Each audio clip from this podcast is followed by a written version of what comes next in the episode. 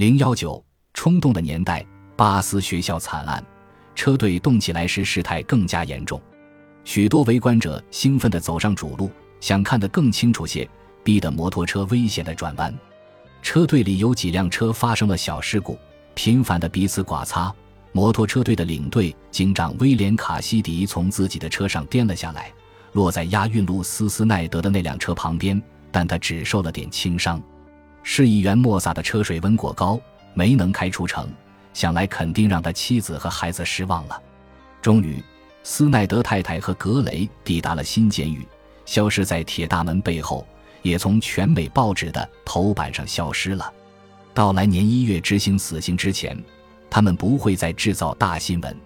紧接着出现了这个夏天最令人震惊的故事：五月十九日上午。《纽约时报》的读者一醒来就看到了这样的标题，标题中的“疯子”指的是安德鲁·吉欧。直至事发当天，在他的家乡密歇根州巴斯镇，认识他的人都认为他是个神智健全、和蔼可亲的人。基欧是密歇根州立大学的毕业生，在城外通往兰辛的农场务农，还是当地学校董事会的兼职出纳员。没人怀疑他会跟什么麻烦事扯上联系。事发前一天。学校的老师还打电话问他，校方能不能在他的农场举办野餐活动。这位老师不知道，就在通电话的时候，基欧已经或者正要谋杀了妻子。现在可以肯定的一点是，安德鲁·基欧生来就有严重的精神错乱症。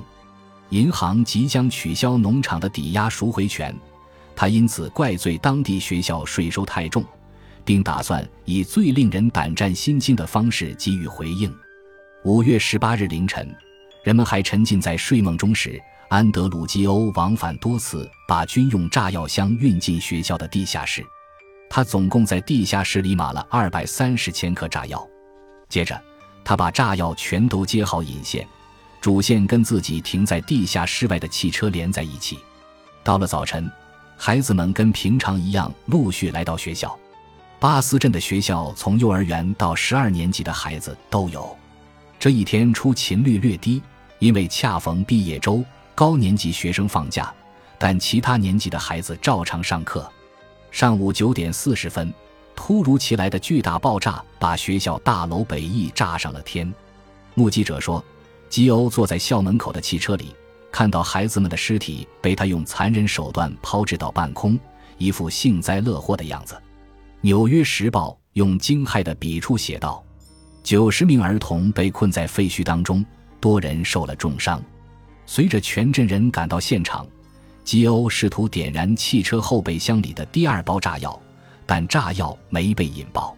学校的督学埃莫里·海克与基欧打斗，想阻止他造成更多伤害，但基欧拔出一把手枪，朝着后备箱开了火，引起了另一场爆炸，炸死了基欧自己、海克及另一名旁观者。许多站在周围的人也受了伤。那一天，一共有四十四人死亡，三十七名儿童和七名成人。事后，消防员和警察赶到学校大楼后，惊讶地发现，大楼的另一翼还有若干堆炸药没引爆。如果真的爆炸了，死亡人数会上升到百人。更巧的是，从巴斯镇穿过去就是圆湖，那儿有阿尔卡彭常去的消夏小屋。每当他因为躲避警方调查而消失时，总爱来这里。前一年的整个夏天，卡彭都在这里度过。不过，在学校发生爆炸案时，他正在芝加哥代表意大利商人迎接飞行员皮内多。大屠杀后，人们才发现，这恐怕不是基欧犯下的第一起谋杀案。多年前，基欧有极大的嫌疑杀害了自己的继母。这个不幸的女人是他父亲的第二任妻子，他去点煤油炉时突然发生爆炸，滚油泼向他的脸，害他剧痛而死。调查表明，煤油炉遭到了蓄意改动，唯一能做手脚的人就是安德鲁·吉欧，可他只是个孩子，警方没有找到任何证据，也未对他提起指控。巴斯学校惨案是美国历史上针对儿童的规模最大、最冷血的屠杀。但转眼之间，外面广阔的世界就遗忘了他。两天之后，《纽约时报》差不多彻底停止了相关报道。开始报道一个明尼苏达州年轻人英勇地飞往巴黎的故事。接下来的六个星期，除了两天例外，《纽约时报》每一天的头条新闻都跟航空有关。